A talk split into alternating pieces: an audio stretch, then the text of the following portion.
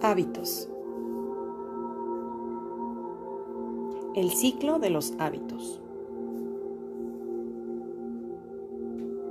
Incluso si no puedes recordar tu edad o casi nada, es posible desarrollar hábitos que parecieran complejos, pues casi todo el mundo establece y confía en procesos neurológicos similares que ejecuta todos los días. Es decir, los mecanismos del subconsciente influyen en las decisiones que a simple vista parecen producto de un pensamiento bien razonado. Pero en realidad, están bajo la influencia de impulsos que nosotros apenas si reconocemos o comprendemos. Así es como trabaja nuestra mente, de forma condicionada.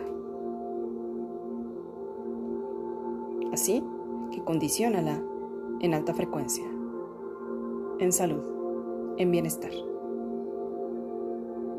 Yo soy tu amiga Annie Girón. Gracias, gracias, gracias.